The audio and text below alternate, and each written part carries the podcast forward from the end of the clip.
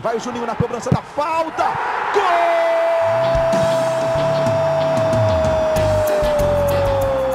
Está entrando no ar o podcast. Sabe de quem? Do Vasco! Do Vascão da Gama, do Gigante da Colina. É o GE Vasco.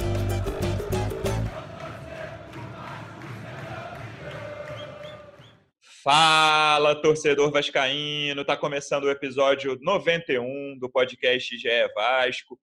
Eu sou o Luciano Melo. Faz 10 dias que a gente não grava um episódio. Cara, a gente hoje aqui pode falar uma hora e meia, duas horas. Bom que tá todo mundo com tempo, tem pouca coisa acontecendo no Vasco. Estou recebendo aqui dois setoristas de Vasco do GE. A gente tem muito assunto para tratar, dentro e fora de campo. Vamos por ordem alfabética. Como é que você está, Hector Verlang? Seja bem-vindo. Fala, Luciano, tudo bem? É, um alô também para o nosso outro participante que já vai apresentar. Tudo tranquilo, vamos falar bastante que tem coisas novas, coisas boas e coisas nem tão boas assim também. Como sempre, né? Já começou de uma forma filosófica, assim que eu gosto da sua participação. Nosso outro setorista, Começou como é você tá? o deboche, né? Nem tem um minuto já está debochando, é brincadeira. é o carinho, é carinho. A gente está distante nessa época de pandemia, sempre gravando por... Tá carente. É.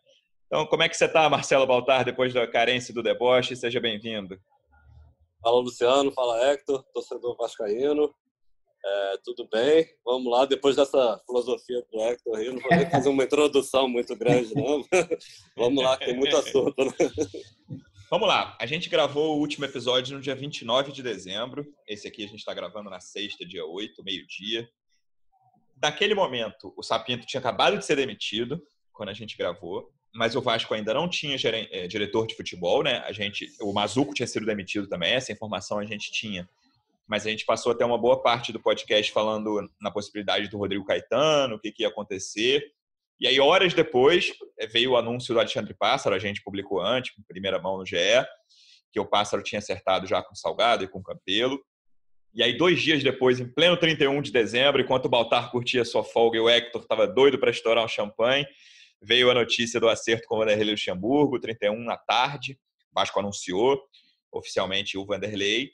E aí veio uma mudança completa de trabalho, né? O, o, tanto no, no, comando do futebol, quanto no comando técnico ali, com um novo, novo preparador físico, novo auxiliar, uma comissão técnica nova deu uma esperança, isso é indiscutível, né? A torcida do Vasco, em geral, gostou do, de, desses movimentos. O Vanderlei é um cara que saiu bem do Vasco, né? A torcida gostou do trabalho dele em 2019. E aí veio a estreia e ontem, na quinta-feira, também veio muita questão política que a gente vai falar mais para o fim. Então, eu quero falar mais de futebol nesse início, até porque a questão política muda o tempo inteiro. Quando você estiver ouvindo, possivelmente vai ser diferente do que a gente tá, do que a gente tem no momento da gravação.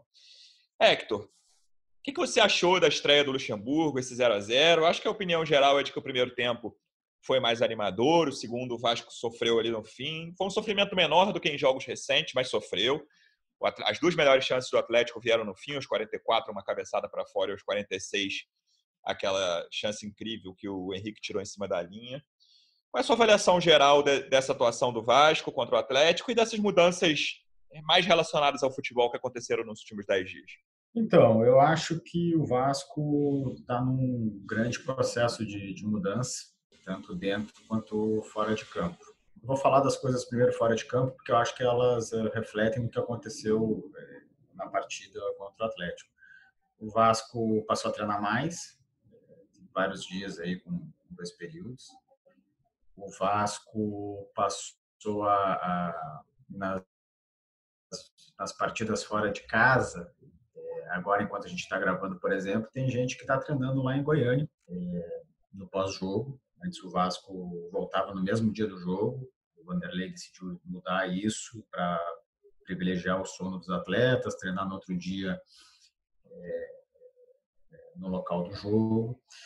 É, então o Vasco está trabalhando mais, está treinando mais. Não estou dizendo que com o Sapinto não tinha treino, não é isso. Estou dizendo que o Vasco mudou a maneira de, de trabalhar se o Vasco estava mal, precisava trabalhar mais. Eu penso assim. Precisava ter mais qualidade no trabalho. É, e acho que isso reflete no que se viu em campo. Assim, é, o Vanderlei é um cara que conhece a maioria dos caras, dos jogadores, é, seu preparador físico Antônio Melo e o, e o auxiliar o Maurício Copertino, que também estavam na comissão técnica de 19, sabem é, como, como, conduzir isso também. E o que se viu em campo, para mim, foi um time com uma postura diferente, é, um time mais organizado, um time com a defesa mais protegida. O Vasco tomava gol em todos os jogos, praticamente. Ontem não tomou, embora tenha corrido riscos, é, tenha sido ameaçado. E, e a partir do, do meio de campo, é, com um novo posicionamento, com, com, novos jogadores, foram seis mudanças. A Voltar pode me corrigir depois, se eu estiver errado, mas acho que foram seis mudanças em relação ao último time do Sapinto. É, e especialmente com, com, dois caras que eu acho que até a gente falava ontem, né, Luciano? É, dois caras que vão ser meio que fundamentais nessa ideia de jogo aí do, do Vanderlei, que é o Thales pela esquerda e o Pikachu pela direita tentando confundir a marcação, não deixando o Cano morrendo de fome lá na frente, sozinho, isolado.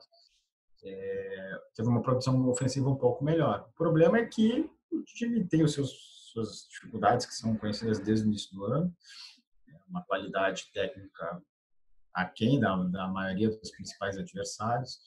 É, o time cansa muito e tem erros que são difíceis de corrigir assim com pouco tempo de trabalho. Né? Então Acho que a, a, a, o que foi mostrado foi assim uma melhora. O Vasco melhorou, na minha opinião, é, que, tava, o Sapinto estava apresentando. O Castan, por exemplo, jogou muito melhor do que estava jogando.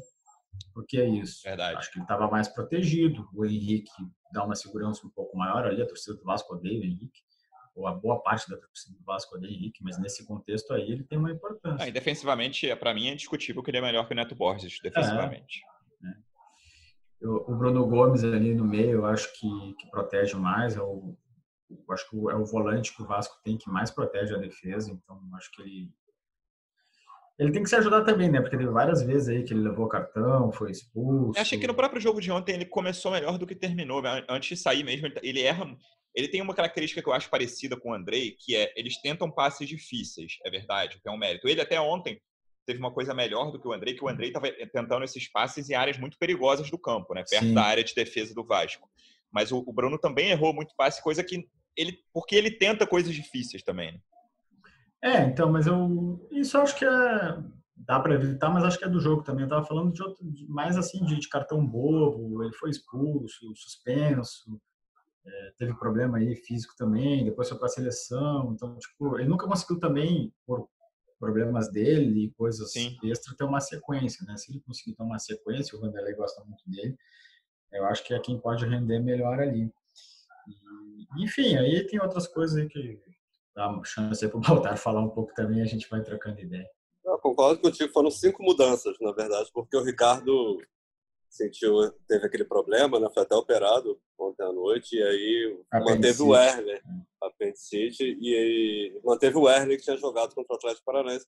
Mas também não é, era mas no jogo, com os, no jogo com o Santos foi Castan e Jadson, né? O, o, sim, sim. O, é, o acho que não era uma das primeiras opções é. É, não, foram seis mudanças em relação ao último jogo do, do Atlético Paranaense, mas o Sapinto também estava tava uma confusão, ninguém sabia quem era titular, mudava dava toda hora. Não, o companheiro de zaga do Castan, os últimos jogos, é. três jogos foram Jadson, Marcelo Alves e o Erle. Então, assim, antes eram é, Miranda e Ricardo tava, que pararam de jogar, né? Ele, ele na, na, zaga estava muito perdido. Tanto que nessa comparação que a gente tinha dado aí, que são seis trocas, é, Juninho e o Erlen acabaram mantidos. Eram jogadores que não jogavam com Sapinto, mas foram, foram começaram contra o Atlético Paranaense. Né? É, eu concordo com tudo que você falou Luxemburgo apostou mais nos caras que ele, que ele já conhecia, que trabalharam com ele. Resgatou o Pikachu, né, cara? Um cara que parecia já carta fora do, do, do baralho pela má fase. E, e, fez ontem uma partida boa, né? Principalmente no primeiro tempo, jogando ali no, no ataque. O Pikachu fez partidas horrorosas esse ano e, e foi bem. Eu achei que ninguém foi espetacular, né? Mas foi, teve uma melhora. O Castan foi bem melhor, o Thales já foi bem melhor, o Juninho foi bem é, do Pikachu, o time ficou mais seguro e foi um Vasco com uma postura é, diferente, assim.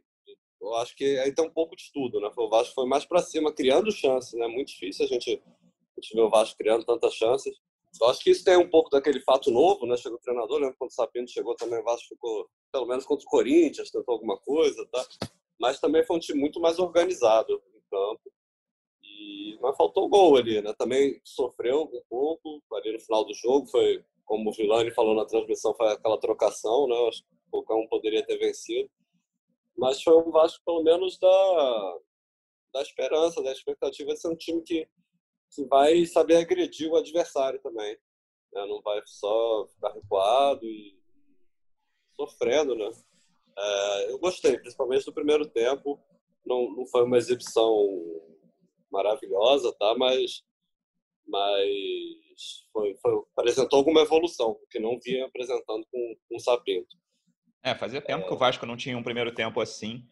Mesmo em jogos em que o Vasco criou muito, eu lembro, por exemplo, do Defensa e Justiça aqui, é, que é o, o, jogo da eliminação, mas é um, um, jogo de várias chances, né? O tal jogo das quatro ou cinco chances do Ribamar. Mesmo assim, o Vasco não fez um primeiro tempo nesse nível de, ó, o controle do jogo é meu, eu estou controlando principalmente o meio-campo aqui, vou tomar as ações que eu quero tomar e vou sofrer pouca resistência até chegar perto da área, que é adversária, claro, que é onde o Vasco tem muita dificuldade ali no, no último passe, na finalização. O último passe tem uma notícia boa aí que pode ajudar a resolver, que é o Benítez, que a gente vai falar sobre isso mas com os jogadores que estavam ali. E aí eu concordo muito com o que o Hector falou sobre Pikachu e Thales. Assim, além de confundir a marcação, acho que o Pikachu foi melhor que o Thales no jogo, mas, enfim, os dois foram melhores do que estavam vindo, mas o trabalho do Vanderlei passa muito pela recuperação desses dois que jogaram bem com ele, né? O Pikachu terminou 2019 muito bem e o Thales, tudo bem que terminou 2019 machucado, mas era provavelmente a grande revelação do futebol brasileiro, do campeonato brasileiro em 2019, daquele segundo semestre, foi o Thales. Termina ali quando foi convocado para o Mundial, que ele também se machuca no Mundial. É, mas, a, a, enfim, aqueles jogos, aquela sequência que ele fez foi. Fazia muito tempo que a gente não via alguém ter isso com a camisa do Vasco e em outros clubes também. Então, se o Vanderlei recuperar o Pikachu e o Thales, eu cravo aqui, ó. O Vasco não vai cair. Recuperar, lá, 70%, 80% do que eles jogaram em, em 2019 a não ser que eles se machuquem, né? Mas se eles se recuperarem tecnicamente e não se machucarem, acho que não cai. Eu consigo bater esse martelo aqui, até porque a gente está vendo os adversários, os adversários têm muita dificuldade. O Bahia, por exemplo, não levanta a cabeça. Tem um outro time aí que eu estava olhando a tabela, o, né, o famoso simulador que está lá no GE, procurem para fazer as contas de quem dos jogos que vem por aí. No, no simulador que eu fiz, o Fortaleza foi rebaixado, é um time que hoje tem dois pontos a mais que o Vasco mas tem uma tabela ali que, que não é muito favorável para eles. É um time que tá, perdeu para o esporte, que é outro time muito fraco também. Foi o único time titular que perdeu para o Vasco do Sapinto, né, no brasileiro, que a outra vitória foi contra o Santos cheio em de casa, né? reservas. Né? Exatamente. E foi uma vitória, um jogo em que o Vasco, não vou dizer dominou nem controlou, mas que teve suas chances e sofreu pouco. Ele sofreu um pouquinho no fim, mas não muito. Então, Esporte, Fortaleza e Bahia, que são três times acima do. Agora o Bahia não está mais acima. Esporte, Esporte e Fortaleza, que são dois times acima do Vasco, o Vasco já está fora da zona. Eu acho que o Vasco tem boas chances de terminar o campeonato na frente desses dois, se conseguir recuperar principalmente o Pikachu e o Thales, se mantiver o nível do primeiro tempo de ontem. É, mas aí vem o ponto que você até tocou nesse assunto já, Hector, mas que preocupa bastante, que é a queda, e não é uma queda de hoje, né, a queda física, e tem a ver com o elenco também, é, a queda do Vasco no segundo tempo, porque todo mundo que. Eu não gostei do. Assim, não é que eu não gostei das substituições, porque eram as opções que tinham. Mas quem entrou não entrou bem, Carlinhos não achei que entrou bem, Andrei, Neto Borges ali entrou no fim, Peck, até deu um chute razoável que podia ser melhor, mas também perdeu uma bola no meio ali. É, o Vasco tem poucas opções, né? O Vasco hoje é um elenco com poucas opções. E esse meio-campo que fez um bom primeiro tempo, tem jogadores que aí o símbolo disso, a gente já tocou nesse assunto, é o Léo Gil. O Léo Gil, ele precisa muito trabalhar a questão física dele, assim, é um jogador que vai te entregar 45 minutos de um nível razoável ou não, ele já teve alguns jogos que ele fez o primeiro tempo muito ruim também, mas ele nunca conseguiu fazer um bom segundo tempo com a camisa do Vasco, a não ser quando ele entrou naquele jogo contra o Corinthians, que foi a estreia dele, que ele entrou no segundo tempo e jogou bem. É muito difícil o Léo Gil manter o nível, e aí tem muito vamos ver o trabalho do Antônio Melo, né? Que é um cara que trabalha com o Vanderlei há muito tempo na preparação física. Você falou de mais treinos, o Vasco está trabalhando mais. Vamos ver se com o tempo, e não vai ser no próximo jogo, porque o Vasco já joga no domingo à noite, mas depois começa a ter semanas livres. É, como é que vai ser isso com o tempo? Porque, Mical, assim, acho que é, um, é uma questão que preocupa a torcida do Vasco, e que ficou bastante claro nesse jogo contra o Atlético, contra o Atlético Goianiense, um jogo em que o Vasco dominou tranquilamente o primeiro tempo. Eu acho que a então questão física pode colocar um pouquinho na conta.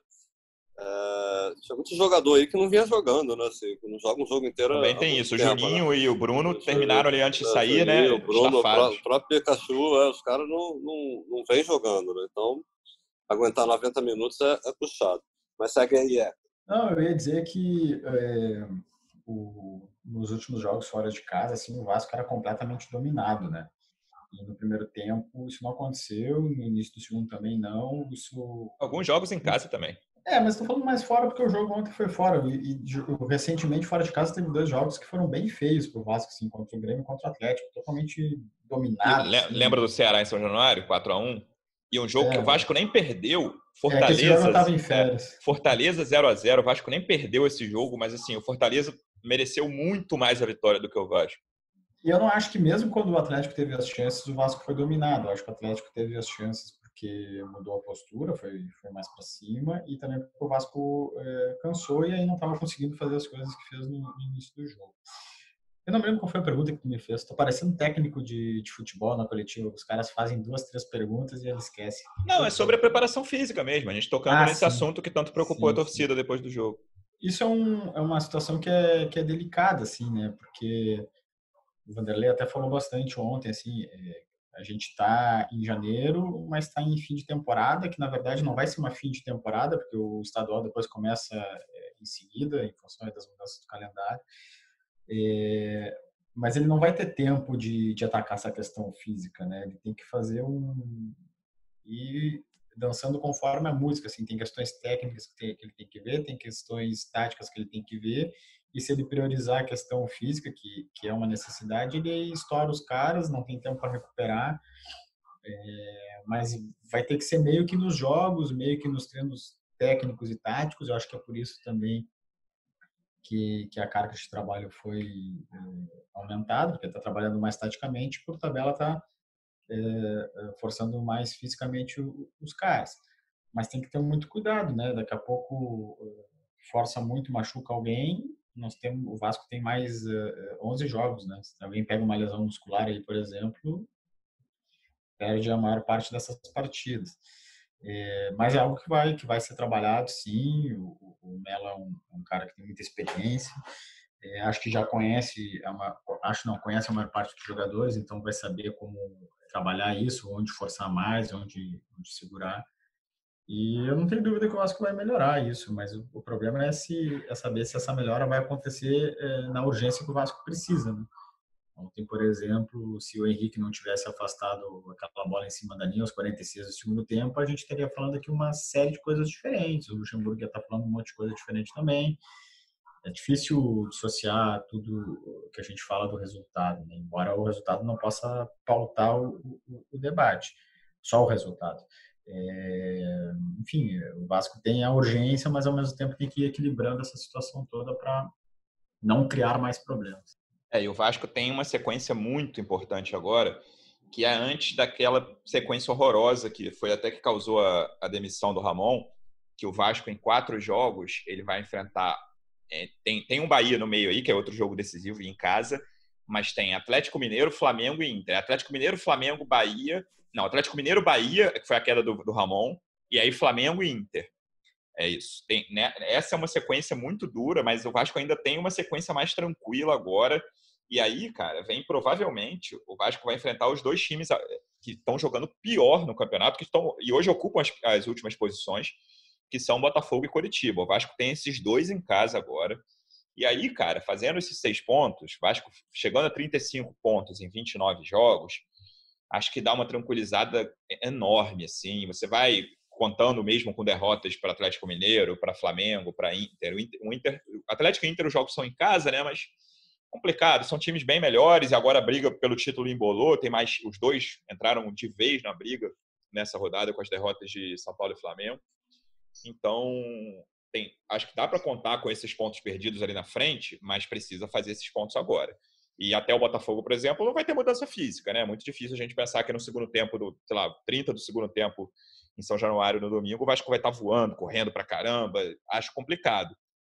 Mas Vasco precisa talvez fazer o resultado no primeiro tempo, controlar o jogo. O Botafogo tem muita dificuldade. O Botafogo chegou a fazer dois bons jogos com Barroca contra Inter e Curitiba, mesmo jogo que perdeu para o Inter, aquele jogo daquele passe bizarro do Kevin lá, que o jogo estava parado, mas depois fez dois jogos muito ruins contra Corinthians e Atlético Paranaense em casa, perdeu os dois merecidamente. É, e o Curitiba é quem joga pior no Brasil hoje, sem nenhuma dúvida. Assim, a posição reflete com muita justiça. Não refletia quando o Goiás era lanterna, hoje o Goiás deu uma reagida. O Curitiba tem 21 pontos, perdeu para o Goiás em casa. É o pior time do campeonato. Para mim, é o único que já está rebaixado. E alguma coisa enfim, o Vasco tem que ganhar esses seis pontos para dar uma tranquilizada, acho que melhora muito.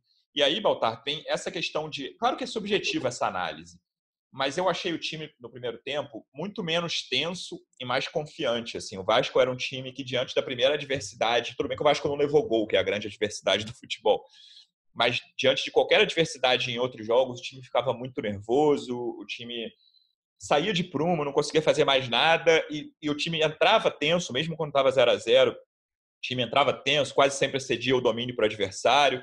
E foi um time que conseguiu controlar. E aí, esses resultados seguintes, né, contra. Acho que a, a sair da zona já é um bom primeiro passo. Ainda que o Vasco tenha boas chances de entrar na zona durante a rodada. Então, quando, é, quando o Vasco for jogar domingo, lembrando que o jogo é 8 e meia da noite em São Januário, é, existe uma chance considerável de o Vasco estar na zona. Mas fazendo esses seis pontos, até isso aumenta, né? Essa questão de confiança e diminuir a tensão, que nessa fase decisiva é fundamental para todos esses times envolvidos ali na luta contra o rebaixamento. Pois é, não. O time teve, teve outra postura até nessa questão de confiança. Ontem foi, foi um time de futebol mesmo. Assim, jogou, foi para cima, sofreu, mas o Vasco, como você falou, vinha se abatendo muito né, em campo e, e esteve, esteve entregue em vários jogos. Eu acho que são jogos fundamentais né, contra, contra esse Botafogo Curitiba. É, aquela velha questão, né, clichê, mas é um clássico. Assim, o Botafogo vem jogando muito mal. Eu acho que o Vasco é favorito, tanto quanto o Botafogo, bem favorito quanto o Botafogo e Curitiba. Mas, mas tem que jogar sério, né? Tem que manter essa, essa postura que teve ontem. E são pontos fundamentais aí, como você falou, depois de uma sequência complicada. Mas não tá, não tá com cara que o, o, Vasco vai cair, não, porque os adversários estão muito mal, né? O Bahia, o Fortaleza também teve uma queda. Mas enfim, o Vasco tem que fazer a parte dele, que não vinha fazendo. Vinha jogando muito mal. Ontem deu essa esperança, o resultado não é ótimo, mas saiu da zona de rebaixamento, da... muda o astral um pouquinho, né? E aí vem esse clássico, acho que vencendo esse clássico. Lembrando que a atuação contra o, o Botafogo no primeiro turno foi uma das melhores, né? Sem dúvida, assim, do, do Vasco. Mas na Copa do Brasil foram dois jogos horrorosos. Eram outros times, outros, outros momentos, outros treinadores, né? Mas mas é, eu acho que é o momento, assim, o Vasco vive essa mudança de astral, mudança no time, Luxemburgo, tá, conseguiu esse empate fora, saiu da zona, tem dois jogos que é favorito.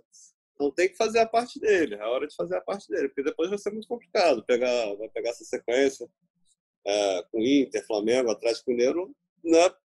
vai ser complicado. São times que estão brigando lá na parte de cima.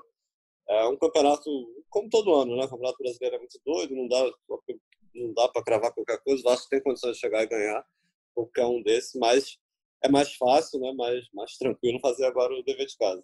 Sem nenhuma dúvida. Esse jogo, para mim, cara, essas duas aí. Assim, se o Vasco fizesse seis pontos, eu consigo cravar aqui. Vocês podem me cobrar depois, que o Vasco não vai cair. Tá louco pra cravar que não vai cair? Você tá toda não hora tô, falando. Tô louco nada, uma cara. vez, cara. Imagina, cara. O Vasco tem um ponto acima da zona só, não tem condição. Você quer cravar isso? Eu não, eu não tenho bola de cristal. eu não tenho condições de fazer isso, mas com a possível evolução do Pikachu, o Pikachu para mim já evoluiu em relação ao que estava. O Thales eu quero esperar mais, assim. Ele foi um, ele, esse, ele para mim talvez tenha sido o grande símbolo dessa tensão reduzida, assim. O Thales estava um jogador muito afobado, muito tentando fazer, resolver sozinho. Ele foi um jogador mais tranquilo, tentando passes para o lado, tentando dar um drible no máximo. Essa, havia uma ligeira evolução, mas também aí, ele muito longe ainda do cara de de 2019. E aí, Hector, é, a gente entra na notícia de hoje, sexta-feira, que é a permanência do Benítez, né? Tá por detalhes ali, mas pelo que o Campelo falou, falou até com o Baltar, me parece que é só uma questão de o Vasco querer anunciar agora, colegas de imprensa já deram que o empresário do Benítez confirmou e a notícia veio da Argentina inicialmente, pelo Independiente. É, então, me parece que está tudo certo. E aí eu te pergunto, Hector, mas empréstimo por seis meses, né? Onde o Benítez entra nessa escalação ali? Lembrando que o Vasco, em boa parte do jogo, fez duas linhas de quatro, né? O Pikachu, o Bruno, o Léo Gil e o Juninho numa segunda linha, com o Thales e o Cano mais abertos. Várias vezes nessa linha, o Bruno recuava um pouco para ficar mais perto dos zagueiros mas não jogou tanto, tanto como dois, com dois pontas. Né? O Vanderlei falou isso na apresentação, na coletiva dele. falou: não vou botar o Thales para marcar lateral, porque é um cara que tem que ter liberdade para fazer aquelas coisas que o Vanderlei fala, é, irreverente e tal. O que, que você, onde você acha que o Benítez entra nessa escalação de ontem?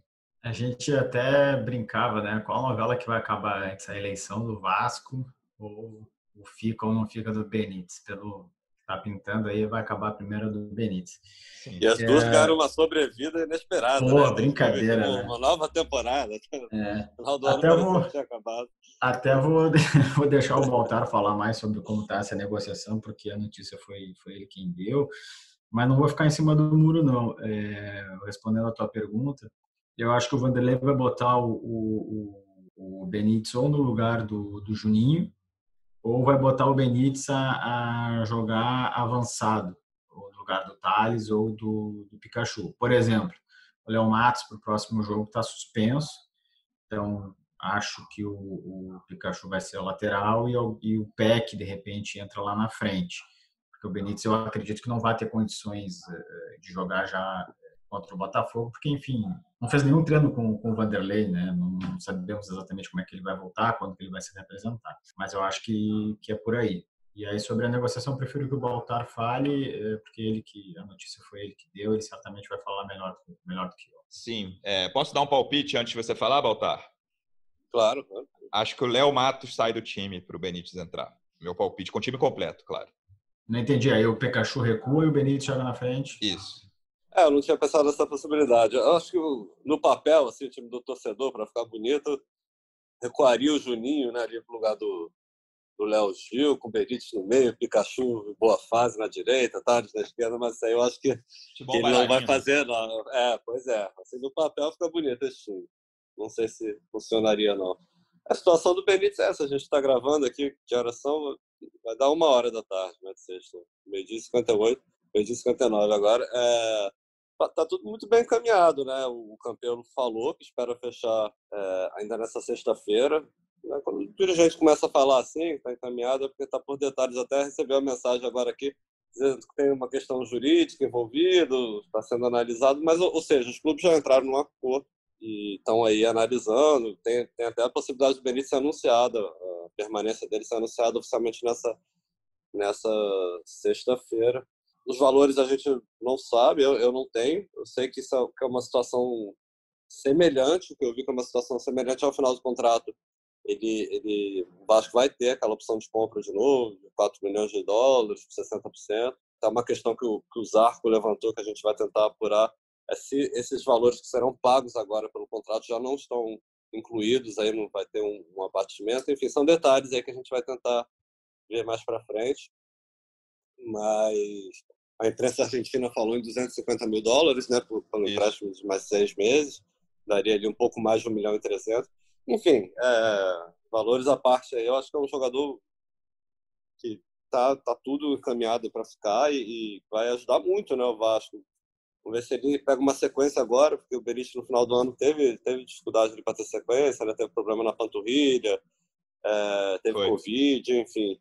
E, e, ele tendo na sequência, ele é titular absoluto ali ao lado do, do Cano. Uh, imagino que com o Luxemburgo isso não, não vai mudar.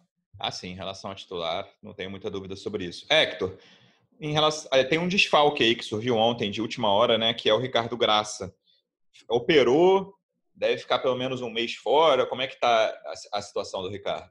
Então, o Ricardo ia ser titular, né? Eh, na escalação aí que, o Fred Gomes e o Baltar divulgaram durante a semana. Ele ia ser titular. E, e aí, na concentração lá em Goiânia, ele sentiu muitas dores abdominais, não sabia direito o que, que era, foi para o hospital lá na, na cidade. Segundo o departamento médico do Vasco, os exames não foram conclusivos, e aí houve a escolha para ele voltar ao Rio continuou os exames aqui e aí teve diagnóstico de apendicite. Foi operado sexta, é, quinta-feira à noite mesmo, deve ter alta nessa sexta. Mas é uma cirurgia. Eu já fiz essa cirurgia do apendicite, é chata, demora para recuperar. Mas eu não sou jogador de futebol, né? imagina a exigência física que um jogador tem. Então, vai demorar. Acho que ele vai estar apto aí só na reta final do campeonato mesmo. Levou, levou azar. Baltar, antes da gente passar para a situação política, eu queria falar um pouco do novo diretor de futebol, o Alexandre Pássaro. É um cara que estava fazendo um trabalho de longo prazo no São Paulo, né? cinco ou seis anos lá.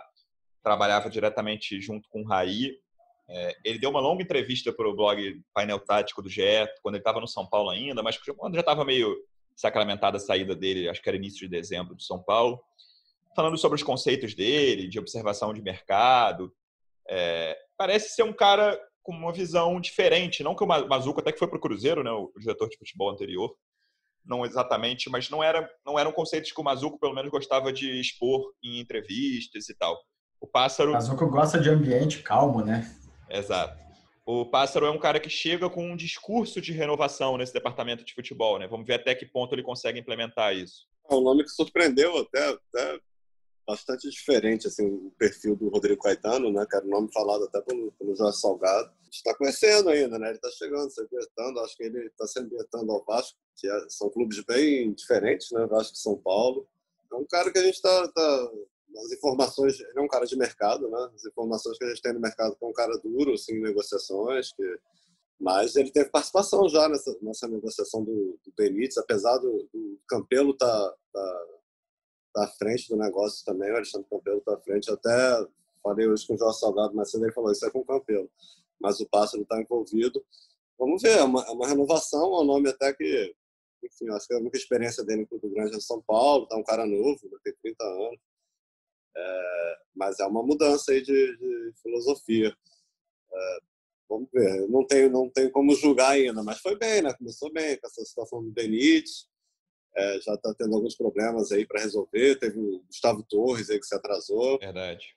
É, né? Isso aí eu acho que ele vai trabalhar com caras bem experientes, né? Com o Luxemburgo, enfim, que eu acho que, que pode fazer uma boa parceria. E talvez com o Falcão, né? A notícia aí do, do Rafael Zarco, do Hector, também, que é um outro cara que, que o Salgado pretende. Vamos ver se dá certo, mas, mas é uma renovação. E eu, tô, eu não conheço muito bem o Pássaro do São Paulo, mas estou ainda tentando entender assim. Mas é um cara que eu acho que vem para para agir no mercado, tentar colocar a filosofia dele aí, que é, que é com certeza uma mudança de filosofia do Vasco, que vem de cima também, né, do Salgado, vamos ver. A coisa tá, tá andando com, né, acontecendo com o campeonato em andamento, tá? E, mas a gente já consegue ver algumas, algumas coisas, algumas diferenças aí, como o Hector já citou na, no dia a dia do futebol. Boa lembrança sobre a situação do Falcão, Hector. É, foi Bem curioso que o Salgado, no dia seguinte à publicação da nossa matéria, fez uma negativa sem negativa no Twitter. Dizia, ah, alguns veículos publicaram que eu, eu contratei o Salgado. A gente, pelo menos no GE, a nossa notícia... Falcão, de, Falcão. É, o, dizia que eu contratei o Falcão. A nossa notícia dizia que o Falcão era o nome preferido do Salgado, que a negociação estava em andamento, e até estava num, num estágio embrionário ainda, é o que a gente dizia na matéria mas que era o nome que ele queria. E na negativa, sem ser negativa que ele fez, ele faz um monte de elogios ao Falcão, com quem ele trabalhou na CBF. E ele só dizia que naquele momento ali de dezembro, última semana de dezembro, não era o momento de contratar o CEO do futebol, que é um, uma posição sobre a qual o Salgado fala há muito tempo, desde a campanha. Né? É, podemos dizer que é uma negociação que foi freada, mas que pode ser retomada. Em que pé anda essa situação? Exatamente em que pé está, eu não, não tenho condições de, de afirmar, porque eu não, não tenho essa informação. É, o que eu sei é que eles conversaram, continuam conversando, tem uma relação é, que, como tu mesmo falou, é, iniciou lá na época da, da, seleção brasileira, é uma relação que ultrapassa assim o, o futebol. Eles conversam, são, são próximos. É, eu entrei em contato com o Falcão, é, se não me falha a memória, na quarta-feira. É, ele não quis, não quis falar muito, apenas disse que não tinha nenhuma novidade sobre o assunto. É, acho muito difícil o, o Salgado anunciar o Falcão ou qualquer outro nome para esse cargo antes de tomar posse como presidente do Vasco. Até porque os fatos de, de quinta-feira à noite já deixam um pouco de dúvida se ele realmente vai tomar posse, porque, enfim, é, incrivelmente, a eleição do Vasco ainda não terminou. É, voltou a ter disputa na justiça. É, agora, que é o nome, é. A notícia foi dada, ela não foi desmentida. Eu não sei a quem que o presidente eleito Jorge Salgado estava se referindo quando se manifestou, porque quem deu a notícia foi o GE e o GE não disse que ele estava contratado. Então, acho que a manifestação dele não foi muito clara, não, não entendi é, qual foi o objetivo. Aliás, entendi, mas deixa assim. É... Então, é, a não ser que tenha um fato novo, a não ser que tenha um nome que ninguém é, descobriu, eu acho que o Falcão continua sendo o, o favorito para ocupar esse posto. É, porque se o Falcão não quisesse, ou se o Falcão é, tivesse um, uma outra situação profissional, eu acho que já teria se manifestado, já teria, já teria dito. Então vamos aguardar. É, acho que tem boas chances de, de, acontecer, mas aí é opinião, não é informação. A informação é que ele é o nome e há um interesse. O que vai acontecer a partir daí, tem que aguardar. E aí vamos entrar na questão política. É, como o Hector citou algumas vezes já, Baltar, de ontem para hoje, de quinta para sexta, a própria quinta, né, houve três movimentos de recurso, lembrando que o Tribunal de Justiça do Rio decidiu que valia, no, no dia, decidiu no dia 17 de dezembro que valia a eleição virtual do dia 14, vencida pelo Jorge Salgado, e o Levin, naquele dia, em entrevista ao Fred Gomes, nosso companheiro que também é setorista de Vasco, e depois, numa nota que ele divulgou para a imprensa inteira, ele dizia: Eu acato o resultado porque eu sou um homem de palavra, que ele tinha falado várias vezes antes do julgamento do dia 17 que aquele julgamento era definitivo. E aí, na quinta-feira, houve dois movimentos que eu acho que já estavam mais ou menos esperados, que eram do Roberto Monteiro e do próprio Leven, de recurso no TJ, porque o Leven, acho que na própria noite de Natal, foi a primeira vez que ele falou abertamente que tinha mudado de ideia, quando ele desejou Feliz Natal no Instagram para os vascaínos, e dizendo que ia lutar, enfim, ele tinha mudado de ideia, estava mais ou menos claro.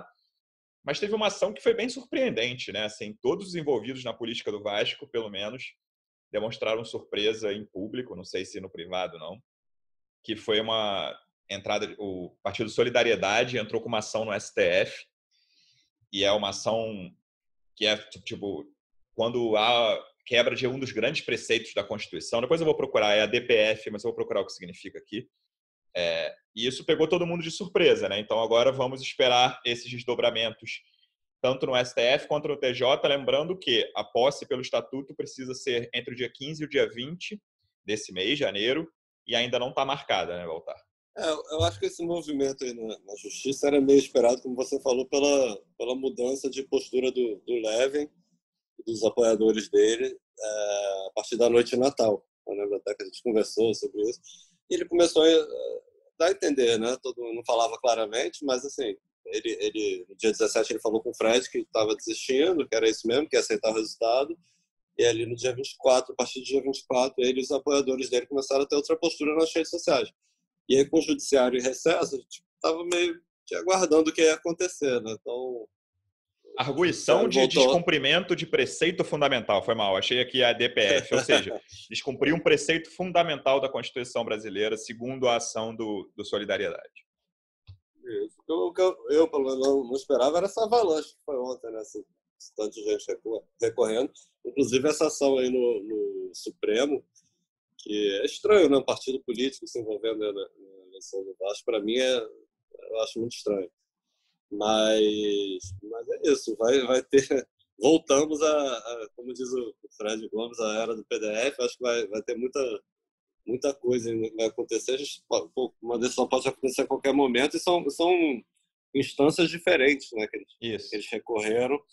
E, enfim, o Hector aí que ficou até duas, três da manhã aí trabalhando com, com os arcos não sei se o Luciano estava envolvido aí, provavelmente, porque ele gosta muito né, dessa eleição. Vou deixar vocês falarem mais dessa parte técnica. Aí, Imagina se ele não ia estar envolvido. Cara, sobre o partido, assim, nosso ouvinte pode defender o que ele quiser no Vasco, mas eu acho uma lamentável falta de prioridade no partido político entrar no STF com uma arguição de descumprimento de preceito fundamental da Constituição brasileira por causa da eleição de um clube de futebol, cara. Acho muito. Tá acontecendo acho, mais nada no país. Acho uma ação muito lamentável, assim, cara. Enfim, mas Hector, explica pra gente, você que ficou até três da manhã, eu, fiquei, eu fui dormir um pouco antes disso, mas estava conversando com vocês até uma e meia, talvez. O, Eleven está muito confiante, mas assim, o Eleven confiante é sempre assim, né? No outro, a, a, antes do dia 17, ele tinha certeza absoluta da vitória no TJ do Rio, postou várias vezes que aquilo ali acabava tudo e tal, e não foi daquele jeito como a gente viu. Então, acho que não dá nem para tirar muita coisa do Leven confiante. E do outro lado, o Salgado mais comedido, como é o estilo dele, dizendo que para ele a eleição está encerrada e que ele está preocupado com a transição. É, eu passei a conviver com, com, com o Leve é, agora no, no, ano de 2020, quando ele se lançou é, candidato à presidência do Vasco. Eu nunca vi ele pessimista. É um traço da, da personalidade, é um traço da personalidade dele. E ele se dedicou muito à campanha, uh, abriu mão da. Ele mesmo diz, se planejou para poder. Gastou bastante da, dinheiro. Da, da carreira profissional, gastou um monte de dinheiro. Acho que, inclusive, ele falou no nosso podcast que a gente fez com, com todos os candidatos à época. E era meio uh, curioso ver ele desistindo assim, né? Então, acabou se revelando aí é, uma mudança de, de comportamento. É, o que vai acontecer pô, é difícil imaginar, né? O que eu tenho certeza é que, olha, até mesmo depois que qualquer um tome posse, seja o, Salgado ou o Leve, vai ter contestação. E é, eu não consigo achar improvável ou impossível que alguém tome posse e daqui a pouco tenha uma decisão judicial que anule e, e, e dê grande causa ao derrotado da vez. Uh, mas enfim, Eu acho que a posse, pelo menos, dá uma legitimidade, ainda que temporária ou momentânea, a quem tomar a posse, né? Que a gente não sabe quem vai ser. Então, esse é um movimento que até eu estava conversando isso contigo ontem, você me falava que o Roberto Monteiro, na teoria, deve fazer essa convocação. O Roberto Monteiro apoia o Levin, foi um dos que entraram é. com recurso no TJ, e no momento a posse deve ser do Salgado. Então, pode ter a ver com isso também, ele não ter nem divulgado a data da posse ainda. Ah, mas não teve recentemente na história do Vasco um período que tinham três presidentes ao mesmo tempo, baseado com uma decisão judicial? É, mais ou menos, porque era a data da posse do Campelo, é, na, da posse não, da eleição do Campelo e, e o, o Brant se considerava, enfim, era, era uma coisa um pouco é, diferente. É, ok, assim, tá mas... bom, não, não é sim, é bem sim. assim, mas uh, eu só estou uh, trazendo um exemplo recente para dizer que é difícil ter certeza do que, que vai acontecer. E sim, pode acontecer coisas até esdrúxulas, como, como essa daí. Né? Pode acontecer uma nova eleição, né? Pode, Pode, pode, acontecer de ter um vácuo de poder, pode acontecer de estenderem o, o, o, mandato do Campelo, pode acontecer qualquer coisa. Pode acontecer até o Luciano Melo ser presidente do Vasco, já pensou? Essa é tá. inviável. Ah, não, tá exagerando. Tá fora da, das opções. Mas, enfim, o, o, só queria pontuar que o, o Solidariedade é, entrou com essa DPF. É, eles querem é, liminarmente impedir que o Salgado tome posse ou seja, uma decisão liminar, ou seja, uma uh, decisão temporária, até que daí o caso seja uh, avaliado pelo mérito, pelo colegiado do, do STF. E, eles alegam, basicamente, que houve um erro na decisão do Tribunal de Justiça do Rio, que uh, deu validade à eleição do dia 14, que foi online, que teve o Salgado como mais votado, porque a eleição uh, virtual, o pleito online, o pleito híbrido, enfim, não tem previsão no Estatuto do Vasco. Então, eles entendem que, que o erro principal está é, aí. É, e aí, por tabela, eles querem que seja validada a eleição que foi presencial do dia 7, que o Levin foi o mais votado. E os, os, as ações, tanto do, do, do, Roberto Monteiro, presidente do Conselho, e do Levin, no Tribunal de Justiça do Rio, eles pedem uh, esclarecimentos à decisão da primeira Câmara Civil, é, porque eles, enfim, entendem que, que aquela decisão que foi por dois votos a um, né? Não vou me lembrar os nomes dos desembargadores, mas o relatório era o desembargador Camilo, que uh, Camilo Guglielmo se posicionou pelo, pela vitória do Levin, mas os outros dois entenderam. O Stódio, Toches foi o relator, eu vou, vou, procurar o outro quando você fala aqui. É, eu não, não me recordo dos nomes. Então, eles eles estão entrando com, com embargos de declaração, é, eles elencam uma série de, de dúvidas, uma série de, de questões a serem é, esclarecidas. E, e, no final das contas, nada mais é do que um recurso, embora eles digam que, que não é um recurso. Aí entra numa Fábio Dutra, o terceiro. É, entra numa questão aí de, de semântica, de, das ações é, jurídicas. Mas, enfim, na minha visão, é, é uma maneira de, de recorrer para ter o seu, seu desejo alcançado. Tinha uma expectativa de ter uma decisão hoje, é, hoje no caso sexta-feira. Em qual das instâncias? É, nas duas, nas duas. Vamos ver se vai acontecer mesmo ou se vai ficar para a semana que vem. Beleza. É, a gente chegou a gravar um episódio falando, parece, mas foi bom que a gente sempre deixou uma porta aberta. Parece que a eleição acabou depois daquela decisão de 17 de dezembro e depois que o Levin falou que tinha acatado o resultado.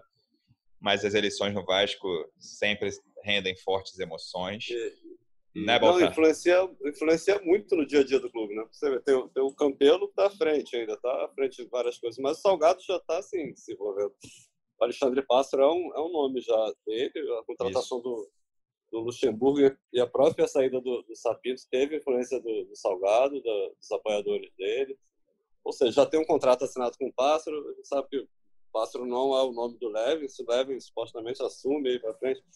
É, eu vi que o Levin teria como executivo de futebol o Assis, que é irmão, do Ronaldinho. Do Ronaldinho né?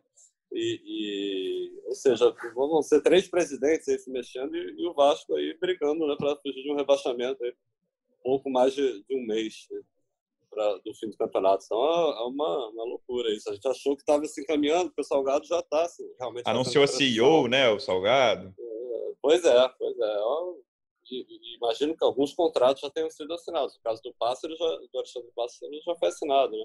Imagina Sim. se o Levin ganha, o que, que, que, faz? Apesar do Levin ter elogiado e desejado boa sorte ao, ao Luxemburgo, né? Pelo menos isso. É, a, a futura gestão do Salgado está praticamente administrando o Vasco com o Campelo. Eles acertaram a, a prorrogação do contrato de patrocínio com a Avó até fevereiro. O pagamento de salários foi de um mês de salário dos jogadores e de, de uma parcela do acordo de recaptação da dívida também teve ação do, da futura gestão. Então, assim, só, só não tomou posse, né? Porque o resto está acontecendo. Cara, faltam 10 dias, né? Assim, eu tinha, eu estava vendo o calendário, eu imagino que num cenário normal a posse seja no dia 15 ou no dia 18, que são a última posse foi uma segunda-feira, que é dia 18. Acho até que é a data mais provável. Então, faltam 10 dias para a posse, né? Então, é, é, toda a transição é natural. Você vê nos Estados Unidos, que é um negócio muito mais problemático, tem a nova gestão que vai entrar, está trabalhando, anunciando pessoas, cargos e tal, só não vai. E o Vasco né, fica essa situação, mas vamos ver, cara. Acho que promete. A gente vai voltar na segunda-feira, depois desse Vasco e Botafogo decisivo. Tudo bem, meio redundante falar de jogo decisivo do Vasco, a gente está falando disso aqui umas 10 rodadas. Mas esse Vasco e Botafogo e esse Vasco Curitiba, para mim, são os, os dois jogos para darem uma pequena tranquilizada aí até o fim do campeonato. Tem tudo para isso, se o Vasco ganhar os dois e vamos ver o que o desenrolar das coisas fora de campo também. Hector, muito obrigado pela participação mais uma vez. Voltamos na semana que vem. Um abraço. Valeu, um abraço, só chamar. Baltar, obrigado mais uma vez. Semana que vem a gente volta com mais emoções dentro e fora de campo. Valeu, valeu, galera. Um abraço. Torcedor Vascaíno, obrigado pela audiência mais uma vez. Até segunda-feira. Um abraço.